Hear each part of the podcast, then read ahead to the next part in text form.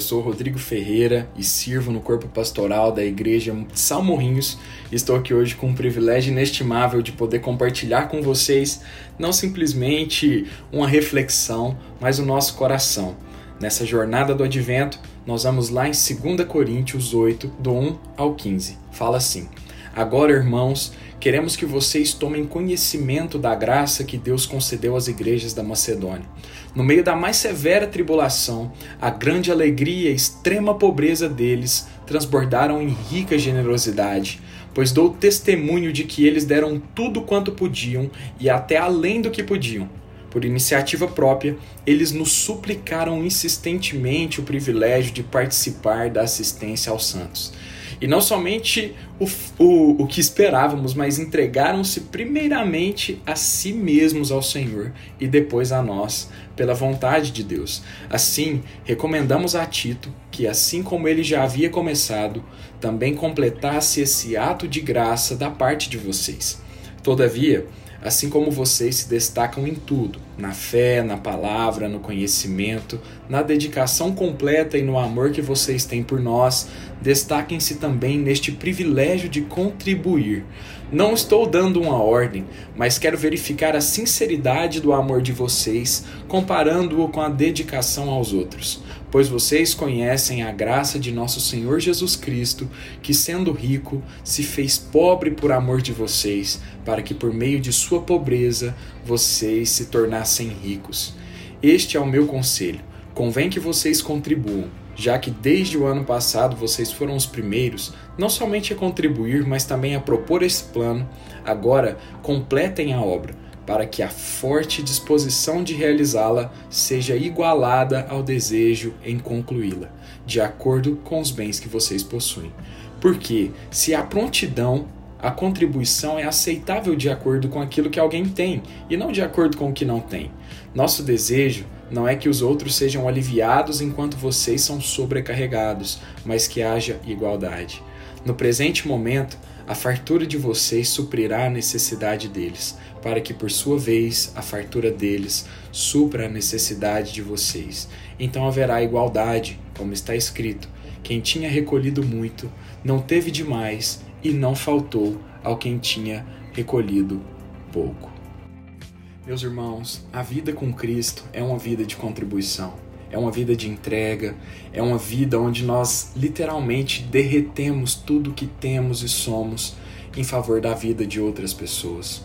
Cristo Jesus entregou a sua vida para nos ensinar a entregar a nossa. E quando nós vemos aqui Paulo dando o exemplo dos irmãos macedônios, que passavam por uma extrema pobreza, ainda assim insistiram porque entendiam que eram responsáveis para auxiliar, para se responsabilizarem com a vida das pessoas que estavam servindo o reino de Deus. Paulo está falando aqui para os coríntios, para que eles não simplesmente fiquem de fala, né? Não, nós queremos contribuir, nós vamos fazer, mas coloquem em ação todos esses planos na mesma proporção com que existe o desejo de fazê-los.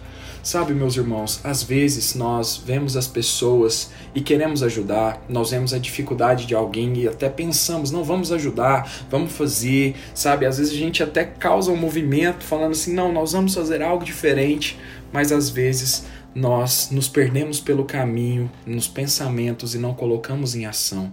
Aqui Primeiramente, nós somos exortados a entregar-nos ao Senhor Deus, e assim, quando entregarmos a nossa vida a Deus, nós conseguiremos entregar ao próximo, porque já não seremos nós, mas Cristo através da nossa vida. Se a vida de Jesus foi uma vida de entrega, a nossa vida também precisa ser uma vida de entrega.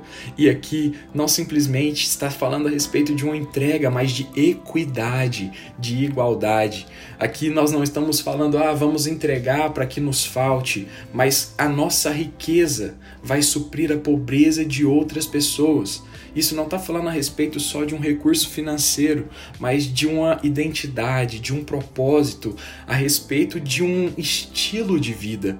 Sabe, queridos, que os nossos corações estejam abertos para que sejamos transformados à luz do Evangelho, assim que seja formado em nós, através do Espírito Santo, o caráter de Cristo Jesus, para que nós possamos entregar tudo que temos e que somos em favor da vida uns dos outros, não pensando que quando entregamos somos melhores e quando recebemos somos piores, mas que a riqueza que está no coração, no nosso coração, pode suprir a pobreza do coração daqueles que não estão conosco até então, assim como também a riqueza daqueles que não estão conosco vai suprir a pobreza dos nossos corações na área que seja que essa pobreza ou essa riqueza estiver em nós.